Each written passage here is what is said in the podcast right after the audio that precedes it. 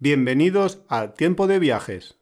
Hoy vamos a hablar de El, Camino, de, Santiago.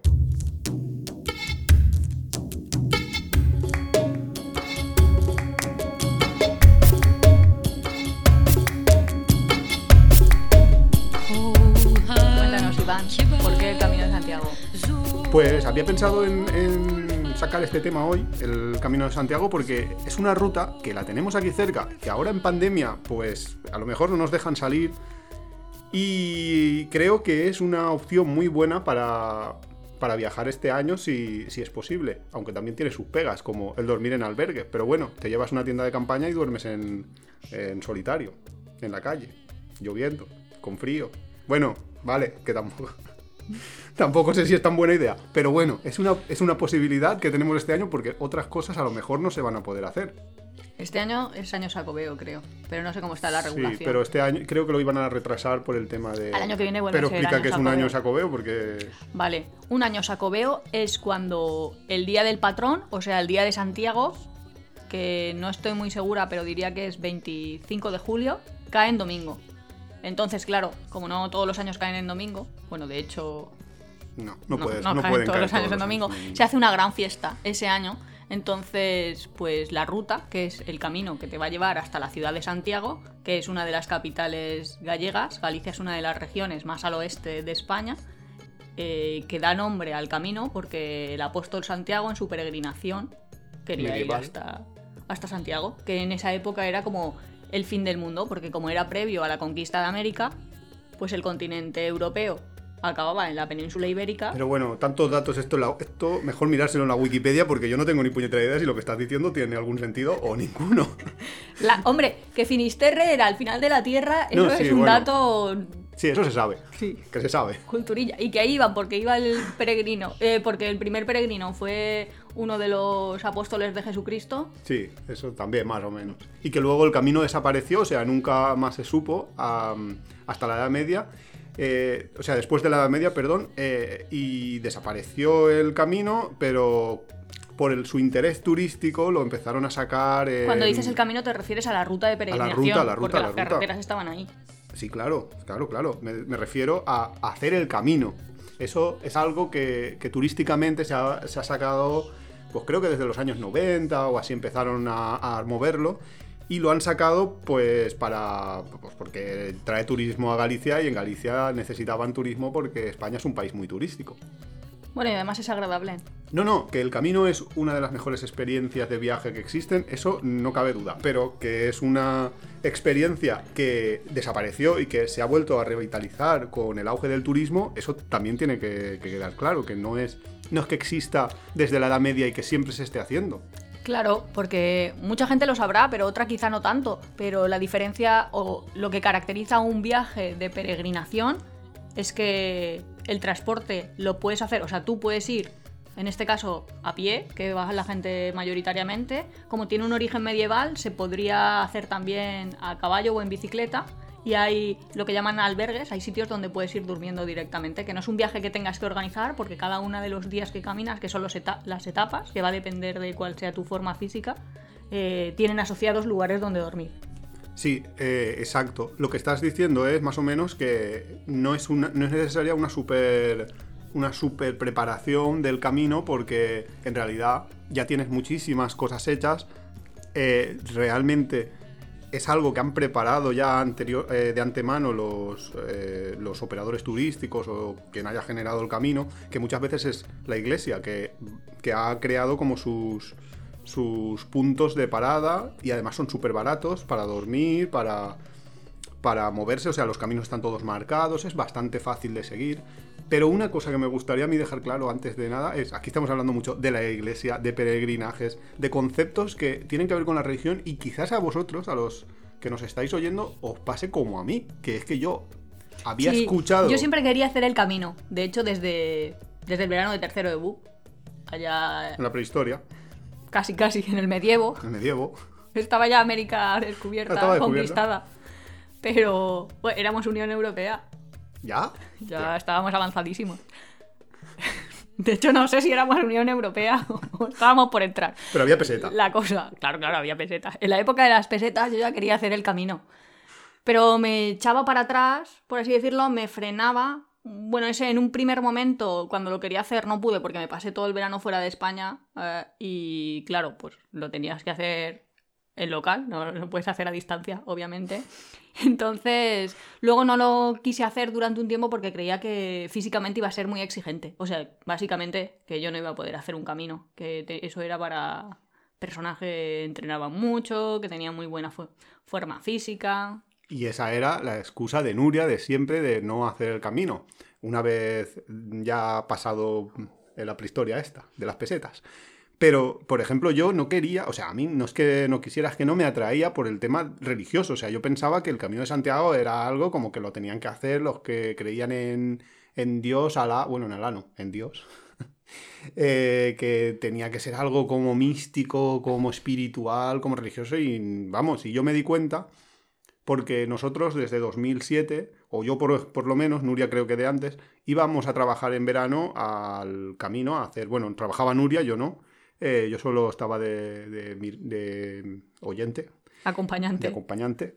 Eh, creíamos como yo, yo pensaba que era así muy religioso y tal, y a partir de empezar a trabajar allí y ver a la gente que caminaba, a los peregrinos, que la mayoría eran pues eh, gente normal, ¿no? No, eran, no iban por una fe religiosa, por un misticismo, por un... No, era gente que a lo mejor lo que quería era, o lo que le gustaba era hacer senderismo, eh, lo que le gustaba era viajar, venía gente extranjera que obviamente un japonés pues no tenía nada, nada que ver con la religión católica. Entonces ahí ya vi que no era necesario, que no era algo que fuera imprescindible y, y entonces ya me comenzó a atraer más el camino.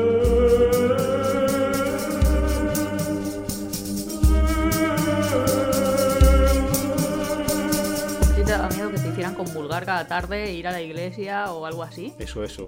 Eso me daba a mí un pánico. ¿Por qué? No, no me daba miedo eso. Me parecía como que el hecho de hacer un camino que venía como auspiciado por la iglesia, por todo ese halo de misticismo y demás, era como el camino de penitencia, de sufrir, de tener que, que, que estar reventado y seguir caminando. O sea, me, Creo que cada la persona mentalidad... lo vive de una manera. Sí, Sí, que, sí, que es cierto que habrá gente que sea un poco como tú dices, que cree que va a encontrar, yo qué sé, disculpa papal o como se llame. La que- bula papal cuando llegas a Santiago. Sí, Eso hay, hay gente, hay- que- gente que sí que cree eso, o sea, o sea que De hecho, va no, por no eso. lo hemos contado, pero el camino, lo que estábamos diciendo, es muy fácil viajar porque el viaje ya está marcado, o sea, lo que es la ruta la tienes. Hay varias, pero sigues una. Sí, y luego sí te- lo habías contado. Sí, pero lo que no hemos comentado es que te dan como un pasaporte que dicen Sí, ellos sí. y vas ahí Un carnet de peregrino. sellos. Es un carnet de peregrino en el cual te van sellando en cada uno de los pueblos o alojamientos en los que te quedas. Más que nada para tener un poco de control de que no vaya alguien a saltarse las etapas o hacer lo que quiera y dormir en los albergues, quitándole el sitio a otros peregrinos que sí que están haciendo el camino. O sea, es como una especie de un medio de control que. Sí, pero si consigues todos los sellos y certificas que has hecho más de 100 kilómetros, Sí. consigues el diploma. Vale, pero eso es un diploma. Pero hay gente que realmente cree por su religión que si llegas en años chacobeo a cruzar la puerta de Santiago, que no sé qué, tienes una bula papal o una excusa de algún pecado que has cometido, bla, bla, bla. O sea, sí que hay gente que va por ese motivo Claro. religioso. De hecho, yo recuerdo que vi una vez eh, haciendo el camino, porque nosotros, el trabajo era solo por la tarde, por la mañana eh, estábamos libres para hacer trozos del camino o para, o para ir, a veces cogíamos el coche y nos íbamos a un lago o algo de por la zona. El caso es que una de esas mañanas que estuvimos haciendo un tramo del camino, vimos a un hombre vestido completamente con un hábito de estos, es que yo no me sé la terminología religiosa, pero vamos, era como el Gandalf, pero todo de negro. Que no era como el Gandalf, era como los dibujitos estos del Cid Campeador que van los frailers y Sí, todo sí, eso. un fraile Fray así. Perico y su Sí, todos Un- esos libros. Un rollito así, ¿no? Entonces iba Con un cordón. Que era solo un cordón y, y su, y, y su Y el traje tra- marrón, y el, el traje marrón negro, o sea, marrón oscuro. Vale, hasta ahí, bien. Iba descalzo, bueno, vale, todo, hasta ahí, mm, hasta podría verse normal. Pero es que encima llevaba una cruz de madera maciza arrastrándola, más grande que él, Porque era penitente. ya. Pero esa persona sí que iba por un motivo religioso, obviamente. O sea, por algo habría hecho. y No sé qué habría hecho, algo gordo. Pero algo habría hecho para estar haciendo eso. Quiero decir que sí que hay gente que va por temas religiosos, por motivación religiosa, pero hay muchísima gente que no tiene nada que ver con, con una motivación religiosa. Claro, cada uno hace su camino. Claro, y esa es la gracia. O sea, que yo en un momento, en un principio pensé que era como algo que, que tenías que hacer por una motivación religiosa y que si ibas allí, pues porque simplemente te gustaba el senderismo, porque ibas a estar fuera del lugar y ni de coña. Puedes ir perfectamente a hacer el camino de Santiago porque te apetece, siendo completamente ateo, y no pasa absolutamente nada. Claro, Iván, cuando ya vio que una de las hijas de George W. Bush, el expresidente de Estados Unidos, lo hacía. Claro, dijo, fue por eso. Aquí ya lo puede hacer todo el mundo. Fue por eso. Ya vieron los americanos, Fue por eso, seguro. seguro. No, pero sí que es cierto que, que al ver el- la gente que lo hacía, que era gente normal, pues sí que es cierto que, que a mí se me quitó el esto, pero aún así tardamos muchísimo, porque desde 2007, que fue esta primera vez que yo fui, creo que Nuria incluso había ido antes, por trabajo, eh, Sí, yo había ido desde 2003. Sí, desde verano de 2003. por eso que, de- que desde entonces hasta 2018 no, no lo hicimos, o sea, nunca encontrábamos... También es cierto que, es un poco complicado porque, claro, nosotros viajamos mucho al extranjero y a veces encontrar tiempo para hacerlo, porque cuando lo, lo hicimos en 2008, lo hicimos en 17 jornadas. Hicimos un tramo de, de 300 kilómetros desde Asturias y, claro, 17, di- encontrar 17 días que Sí, que te cuadren, Que que, te no estés de viaje demás, para un- nosotros. un poco o sea, que tengas vacaciones y no estés de viaje o que consigas. Sí, sí, que tengas los 17 días y que sea lo que más te apetezca hacer o lo que más... Porque otra cosa que tiene el Camino de Santiago es que es para todas las edades. Que hay gente, hay desde niños hasta ancianos. Y entonces, claro, siempre dices, pues esto lo puedo Claro, hacer yo es que es eso, la 20 años. exigencia física te la marcas tú mismo. Porque las rutas pueden ser más o menos largas en función de, pues, de lo que tú puedas caminar. Bueno, de hecho se puede ir también en bicicleta. Eh, pero Sí. aunque no tengas buena forma física, pues lo haces a trocitos más pequeños. Tardarás más días, pero cada día tú puedes andar 6 kilómetros, 12 kilómetros, 13 kilómetros, 17 kilómetros, porque puedes parar en un pueblo. Si no hay sitio en el albergue o no estás todavía cansado, pues puedes ir hasta el pueblo siguiente. Y como los pueblos suelen estar así separados, Es una zona más cercana a Santiago. También es cierto que en zonas más remotas quizás no haya tanta frecuencia de albergues, te- tengas uno cada 20 kilómetros o entonces tienes que plantearte la ruta que, que quieres elegir en función de también de tus características un poco. Si tus características son buenas no va a haber ningún problema, pero si quieres eh, tener la seguridad de que cada 5 o 10 kilómetros vas a tener un albergue, pues es mejor acercarte o hacer las rutas más típicas como el camino francés o el camino del norte, que esas sí que tienen como más tradición de tener, de tener mogollón de, albergues y están mucho mejor señalizadas y demás. Sí, pero como viaje exigente físicamente tanto como quieras, características del paisaje, pues así lo más general, lo más general es como empezar en Roncesvalles, quiero decir que sería toda la cornisa cantábrica, todo el norte de la península ibérica. Y tienes pues desde zonas montañosas, Claro. zonas de valles, zonas que- más secas, es que depende. Es hay, que hay puedes, bosques, puedes elegir, o sea, hay muchísimos puedes caminos ir por... posibles y, por ejemplo, nosotros elegimos el camino del norte y fuimos por la playa casi todo el, el tiempo hasta que ya teníamos que acercarnos hacia Santiago. Esa es una opción, pero también podríamos haber elegido un camino interior y entonces no hubiéramos visto el mar nunca. Claro, depende bastante. De, además, también lo que más te guste. Hay gente que le gusta más ir por sitios así, más bosques del País Vasco. Tienen fama de ser como más. Más, duros. más escarpados, claro. Es que no solo lo que más te guste. la- Claro, porque no es lo mismo caminar 16 kilómetros en llano que Claro. caminar 16 kilómetros Claro. cuesta para arriba, cuesta para abajo, subo esta montañita, bajo esta montañita, Claro, que no es exactamente lo mismo. Y también luego hay zonas que la gente te va a decir que son mm, más monótonas. Por ejemplo, la gente que sale como desde Madrid y llega hasta León dice que el terreno casi siempre llano, muy fácil, muy, Campo muy claro, pero es que estás todo el rato viendo más o menos lo mismo y solo ves que los arbolitos que hay ahí al fondo... Campo de ah, trigo, campo de trigo, campo Claro, de vas trigo. por los campos de trigo y ves unos árboles al fondo que siempre están al fondo. Entonces estás siempre, siempre como persiguiendo No, lo- un poco de sombra. Hombre, lo- eso iba a decir, lo difícil es la sombra. Claro. Que se levantan, tienen ahí como. Nosotros que somos animales nocturnos, tienen ahí como el tiempo girado, que a las 6 de la mañana ya empiezan a caminar. O a las 5 y media de la mañana ya Vale. hay fiesta en el Eso- albergue. Eso, es otra, eso es otra historia completamente distinta. Es que también tienes que, que pensar en eso. Eh, ¿Cómo funciona el camino más o menos? Pues así, como dice Nuria, eh, te levantas súper pronto, porque la gente se levanta súper pronto, entonces te va a despertar como a las 6 y media, a las 7 de la mañana, desayunas y empiezas a caminar, y luego a mediodía la gente ya ha parado de caminar. Eh, entonces nosotros hacíamos un poco más o menos esa, esa rutina.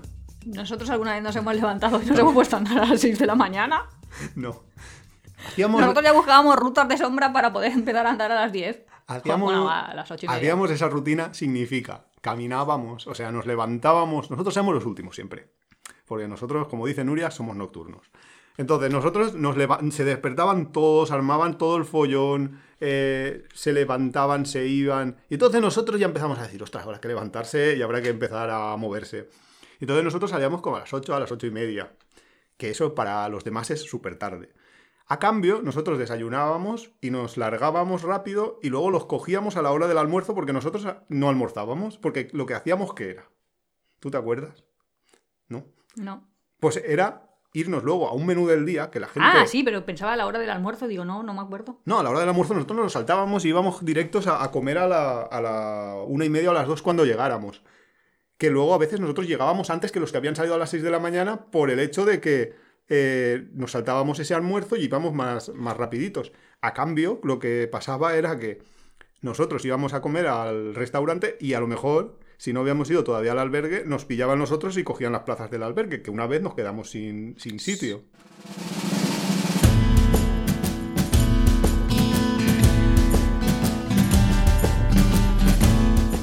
Creo que lo estamos contando así un poco A lo bataburrillo. Que si sabes lo que es el Camino de Santiago, sigues el hilo perfectamente. Pero como no lo sepas, estás diciendo. Pero estos españoles que me están contando que yo vivo aquí Cuéntalo en. Ecuador, no Cuéntalo me estoy enterando de qué es el Camino de Santiago, ni qué es lo que pasa, Cuéntalo ni bien, qué es lo que bien. nada. Pues no soy yo la persona más de contar ordenadamente. Básicamente, el Camino de Santiago es, tú tienes que llegar hasta un punto, hasta ahí todo claro, destino Santiago, ese es como el final de, de la ruta. ¿Cómo llegas? Por distintas rutas, distintos caminos, valga, valga redundancia. O sea que hay muchos caminos dentro del propio camino. ¿Qué es lo que haces? Pues es como, como el juego de la oca. Hay paraditas y en cada Sí, paradita... Pues, pues está diciendo en Perú, a lo mejor no saben lo que es el juego de la oca porque se llama de otra manera, pero bueno. Así estamos, ese es el nivel. Este es el nivel. La cosa es que tú puedes dormir donde quieras, pero existe una gran red De albergues. gigante de albergues donde es muy barato dormir siempre que tengas la condición de peregrino. Muy barato significa como 4 o 5 euros. 4 o 5 euros y algunos son de la voluntad. Que, o sea, que es realmente... Pero muy pocos. La bueno, verdad es que, la verdad es que la voluntad pues vas a dar 5 euros, porque Sí, al menos final ya sí. sería irrisorio. ¿Cómo son los albergues? En los albergues no te dan una habitación individual. Ya digo, esto es lo genérico. Si una persona se quiere ir a un hotel y en ese pueblo hay un hotel, pues tú te vas al hotel o haces lo que quieras. Pero como funciona el camino más o menos es ir de albergue en albergue. Hmm. Entonces, los albergues son habitaciones comunes, con literas, más grandes que los hostels. Sí, sí, sí, sí. Si habéis viajado alguna vez a un. O sea, si habéis dormido en un hostel, en un viaje o lo que sea. mm, Esto es como cinco habitaciones de hostel a veces. A Sí. veces hay 100 personas en una única habitación o es todo un espacio diáfano lleno de literas con en el- no sé, decenas, decenas, decenas de personas en- en- a la vez. Claro, hay unas duchas comunes y un espacio común y además una cocina, porque hay gente... Sí, pues, eh, vale cocina. para todos los presupuestos. Sí, De hecho, hay gente que viaja con presupuestos realmente ajustados. claro. Hay gente que viaja sin Claro, presupuesto. lo que estamos hablando nosotros es lo más habitual. Lo más habitual es que vayas a dormir a los albergues y entonces, si vas a dormir a los albergues, eso te cuesta como unos 4 euros. Y- Pongamos cinco, va. O 5 euros, vale. 5 euros por noche. ¿Qué pasa? Que tú puedes elegir, una vez ya has elegido que vas a dormir en albergue, puedes elegir si cocinas tú mismo y te preparas tu propia comida o si te vas a un restaurante. Si te vas a un restaurante, en España existe una, una- una cosa que es el menú del día, que básicamente por 10 euros o incluso menos, desde 7, 8, Hombre. 9 euros, bueno, depende, pero Pongamos ocho y medio. pero bueno, sí, vale. 8 euros y medio de media. Puedes comer y son dos platos, más postre, más bebida. Y es, o sea, es una comida bastante brutal. Bastante brutal, ¿no? Es una comida altamente calórica, bien rica, buenísima. Es una comida, O sea, es un primero, un segundo y un postre. es una comida con la que tú puedes comer a la hora del mediodía y luego a cenar ya ligerito, si es que cenas. No me algo cenarás, pero. Bueno, pero ligerito, no hace falta mucho. Y eso es lo que hacíamos nosotros. Entonces nuestro, nuestro presupuesto diario era ese, eran los 5 euros de dormir y los 10 euros del menú del día. Entonces por 15 euros por persona y día lo teníamos hecho porque el transporte era caminar. Claro, y luego desayunabas un chole o un Sí. batido de chocolate. Sí, luego desayunar, pues algo, ibas al supermercado justo antes del, de, de la hora de dormir, te comprabas algo para cenar y para Y luego- desayunar y ya estaba. Y eso era un euro, dos euros o tres euros, porque un pan... Claro, y luego por la noche un bocata. Claro. Ah, Entonces, esa era más o menos, esa es la, la línea normal. Pero es que hay gente muchísimo más extrema por arriba y por abajo de, de presupuesto. Por abajo hay gente que directamente no duerme en el albergue, sino que se lleva su tienda de campaña y duerme en el exterior, acampando. Muchas veces en la puerta. Hmm. Otras veces en mitad del monte, lo que quieran. Lo que pasa es que, claro, sí que es cierto que en España la, la legislación es que tú, por mucho camino de Santiago que estés haciendo, quizás ha- hagan la vista gorda, pero en, eh, la, en la calle, o sea, tú no puedes montar tu tienda de campaña a mitad del monte y dormir, es ilegal.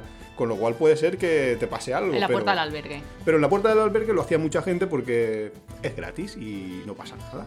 Entonces, esa gente se, se ahorraba ese dinero y luego, además, esa gente cocinaba y a veces ni siquiera compraba los ingredientes, a veces iba por el albergue. Claro, Total, iba entraba y iba lo que- cogiendo lo que le sobraban a otros. Claro, porque una de las cosas que supongo que ya todo el mundo sí que habrá llegado es, bueno, cada día se camina unos 15, 20 kilómetros, pues O más, o más. Nosotros llegamos Sí. un día, el primer día nosotros hicimos 38, que fue ya nuestro super mega récord Claro, y ya nunca más lo si hicimos. va más dijimos, "Ah, descansado, pero la luego". cosa es que llevas una mochila detrás, pero ahí sí que eres minimalista. Todo el mundo es minimalista. Y el que no es minimalista se hace minimalista Se hace, en el camino. sí, sí. Porque al final tu espalda es la que está soportando el peso. Entonces acabas llevando lo justo. Lo justo es una toalla, si no compartes toalla, unas zapatillas de descanso, que no sean las zapatillas de andar, y una muda, y ahí vas lavando y ese tipo de cosas, que tampoco lleva más cosas la gente. Entonces, esta gente que, claro, si vas al supermercado, tú no puedes comprar una dosis de arroz, compras un kilo de arroz. Pues si ya llevas tres días arrastrando un kilo de arroz y estás medio cansado, pues la gente lo va dejando en los albergues. Entonces, para aquellas personas que tengan un presupuesto realmente bajo, También se puede. en la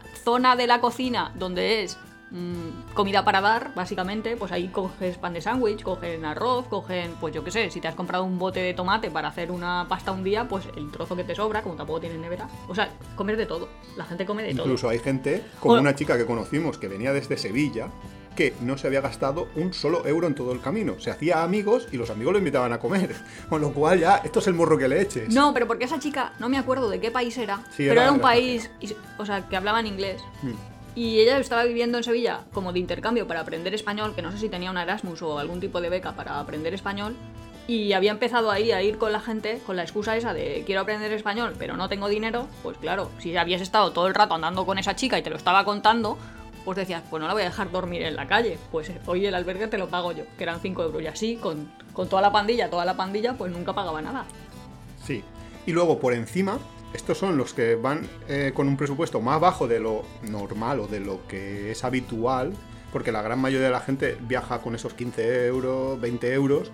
Luego por encima hay gente que va a hoteles. O sea, hace el camino de Santiago y lo hace de tal manera que acaba siempre en un hotel, en un hotel normal y corriente, que a lo mejor no son muy caros porque son hoteles rurales o son hoteles de, de ciudades pequeñas. Que Ya, pero igual son 40 a lo mejor, una doble. una, una habitación doble puede costar eso, 40, o sea que 20 por persona. Y luego eh, le llevan la maleta eh, unos transportes, unas furgonetas que hay que te la llevan de un sitio al otro. Ah, sí, sí. Si alguien nos está escuchando y dice, el camino me encantaría hacerlo y es la ilusión de mi vida, como a lo mejor alguna amiga de mi madre, pero yo no puedo porque es que no puedo llevar peso. Es que el servicio de correos, correos normal de España, te la lleva la maleta, o sea, la mochila, de un sitio al siguiente. Además es relativamente barato. Creo que cinco euros Sí. al día. Bueno, va a depender del peso y del, volu- o del volumen. No sé cómo lo hacen muy bien No sé. correos, pero vamos que realmente como es que es un cartero que te la está llevando como por su zona, porque tampoco te la va a llevar Sí, lejísimos. 20 kilómetros máximo. Sí, 20 kilómetros creo que te decían ellos, ¿no? Sí, más o menos. Entonces, como que hay posibilidades en el camino para todo. Ahora ya está bastante Entonces, desarrollado. entonces, claro, esta gente que hace esto, pues claro, obviamente esta gente no va a cocinar porque en los hoteles no hay cocina, entonces se va a un restaurante. Entonces, claro, tu presupuesto diario ahí ya te puede subir a, a los 40, 50 euros. Tampoco es que puedas Pero gastar más. Porque no, no, ya no te da para gastar más. Pero, pero vamos, eso sí que es un presupuesto que se puede. Que, que puedes acotar hasta los 50 euros te puedes gastar. También es verdad que mi metáfora esta del juego de la boca, quiero decir que vas por un sitio, etapa, etapa, etapa, etapa, etapa, hasta que llego a Santiago. Eh, el objetivo no es solo caminar, caminar, caminar, sino que los sitios a donde vas, caminas por la mañana, pero generalmente tienes toda la tarde libre. Y hay ciudades que bien merecen visitas. Claro, por ejemplo, Astorga. Astorga es para mí la joya del camino. Astorga, bueno, pero León, que también está por esa zona, sí, sí. O, o si vas por la parte del norte también hay un montón y visitábamos un montón de museos. Quiero decir que aparte de tu presupuesto, pues puedes ir visitando museos y, Y no visitando solo- ese tipo de cosas. O a la gente que le gusta estar en un barecito, pues tomándose Y no solo una cervecita, unas olivas también puede. Y no solo por la tarde, pues la mañana durante el camino te encuentras con muchísimos pueblos donde vale la pena parar, esperar, o sea, pararte, darte una vuelta, tomarte algo. Que, la gente no, no está caminando ahí como un loco solo para llegar. Hay así, hay gente así, pero Ya, claro, que es un viaje. Lo estamos contando porque es un viaje, no es la maratón. Claro. El objetivo no es cansarte, el pero, objetivo pero hay es gente que se disfrutar. lo toma de todas las maneras posibles que te puedas imaginar. Hay gente Sí, que pero quiere hacer nadie, 50 kilómetros nadie va a la maratón como diciendo, no, yo vengo aquí a la maratón de pachanga con mis amigos y luego me voy a Sí, tomar. claro que hay gente que va Coca-Cola". al maratón Pero así. habrá un tiempo límite, quiero decir. No Bueno, he hecho sí. maratones, a lo mejor ahora me, me da por. Sí, pero sí que hay. Los, sí, hay gente así. Pero es que en el Camino de Santiago es todavía más, más notorio porque hay gente que, que se va y dice, no, yo es que estoy haciendo 100 kilómetros al día. Y dices, ¿cómo coño estás haciendo 100 kilómetros al día? Sí, me levanto a las 5 de la mañana, salgo, yo no paro hasta las 9 de la noche. Y dices, hostia, ¿pero para qué? Es por un reto personal al final. Es Claro, cada uno hace una lo que... cosa que no hemos hablado, creo que es lo más importante, es qué diferencia hay entre el Camino de Santiago y un viaje. Y es que. A ver cómo lo digo, porque me iba a sonar mal, me sonaba mal hasta en mi cabeza. Pues para que te suene a ti mal, No, pero iba a decir que tienes como un montón de diálogo interior. Quiero decir, el rato que estás caminando, estás solo. Quiero decir, que no puedes estar caminando y hablando con tus amigos, porque al final es lo que decimos, que sube montañitas, baja a montañitas. ratos, a ratos sí que estás hablando. con Sí, a, a ratos estás hablando, pero es verdad que eh, es uno de los viajes, o al menos el viaje que yo he hecho, que consideramos que hemos hecho bastantes viajes, en los que más tiempo de soledad tienes. O sea, que estás acompañado, que hay más gente que está caminando a tu lado, pero que realmente es un, es un viaje interior grande. Estás todo el rato contigo mismo.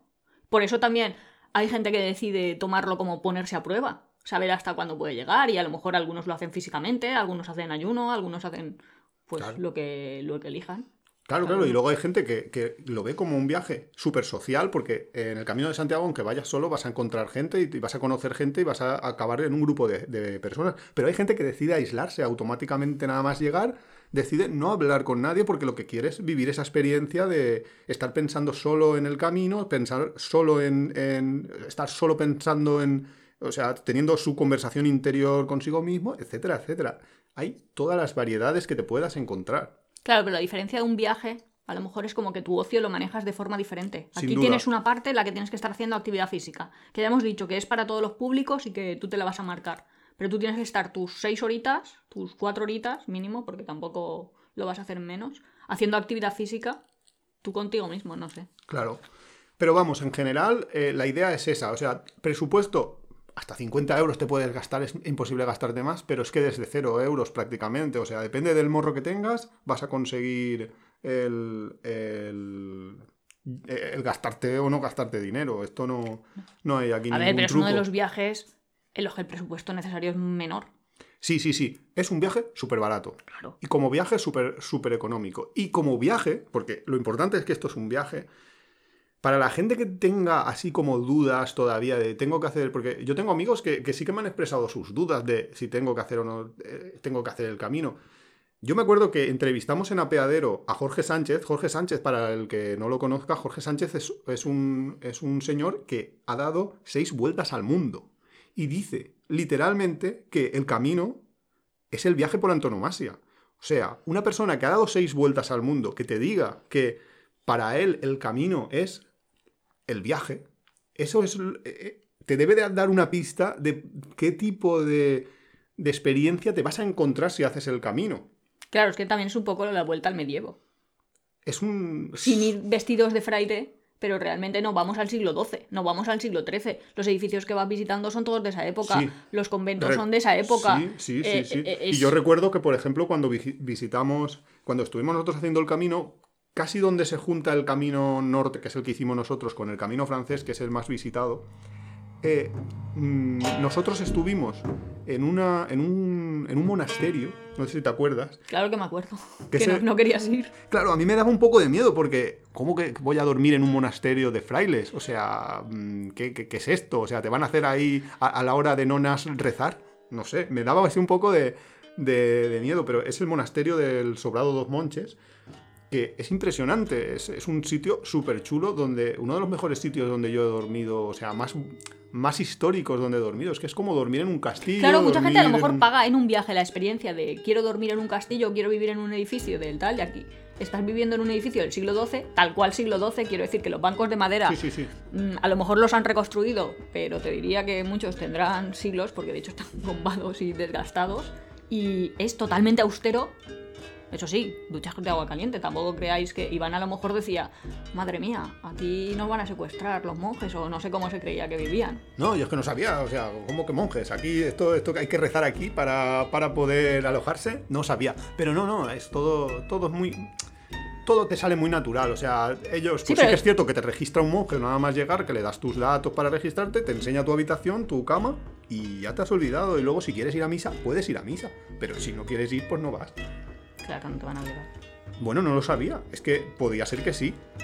No sé, a veces la, la iglesia hace esas cosas, a veces. Claro, y lo que hemos dicho del pasaporte este, de que te van poniendo sellos, hay gente que eso sí que no lo hemos encontrado mucho, como que no quiere llegar a visitar Santiago si no es llegar andando, llegar con su peregrinación. O sea que nunca, de hecho, gente así de la edad de mis padres de sesenta y pico años, que nunca han visitado Santiago hasta que no han conseguido hacerlo. Y como lo que decíamos, que a veces es difícil conseguir 17 días, 24 días, hay gente que lo va haciendo a trocitos. En, en etapas. En etapas, sí. Un o año sea, hace sale- cinco sí. días, otro año hace una semana, y así al final llega a Santiago. Claro, va en transporte Claro. hasta el lugar donde se quedó y inicia la etapa justo desde el mismo punto. De hecho, hay gente que la inicia desde su propia casa. Exacto. No- Nosotros tenemos un amigo que salió en bicicleta, lo que pasa es que él lo hizo en bicicleta, pero vamos, salió desde su casa en Alicante. Sí, sí, al sur de Alicante, de hecho. Y llegó, y claro, con una tienda de campaña, una bicicleta, llegas y te sale súper barato. Te has hecho un viaje de un mes en, en ca- prácticamente nada, en lo que te cuesta comer.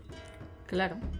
Y luego hay variedades de- del Camino de Santiago que son hacerla en diferentes épocas del año. Nosotros cuando íbamos por trabajo siempre lo veíamos en, en verano y nos parecía que hacía demasiada calor como para Caminar que fuera bien. una buena época para hacerlo. Y cuando fuimos a hacerlo, fuimos en, en primavera, en Pascua, en una Semana Santa. No, Pascua no.